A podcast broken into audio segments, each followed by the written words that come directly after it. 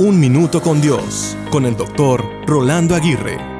A todos nos ha pasado alguna vez que estamos físicamente en un lugar, pero nuestros pensamientos están en otro lado. Es decir, estamos presentes físicamente, pero no emocionalmente. En otras palabras, no estamos totalmente presentes.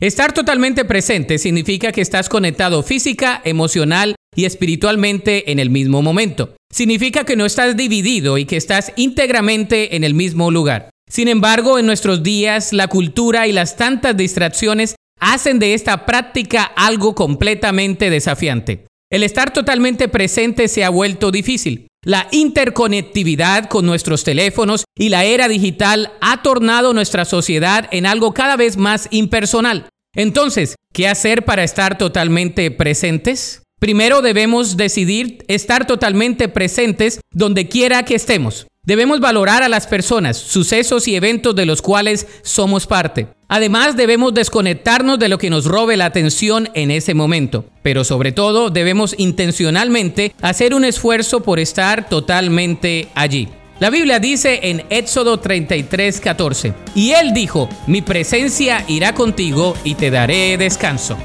Para escuchar episodios anteriores, visita unminutocondios.org.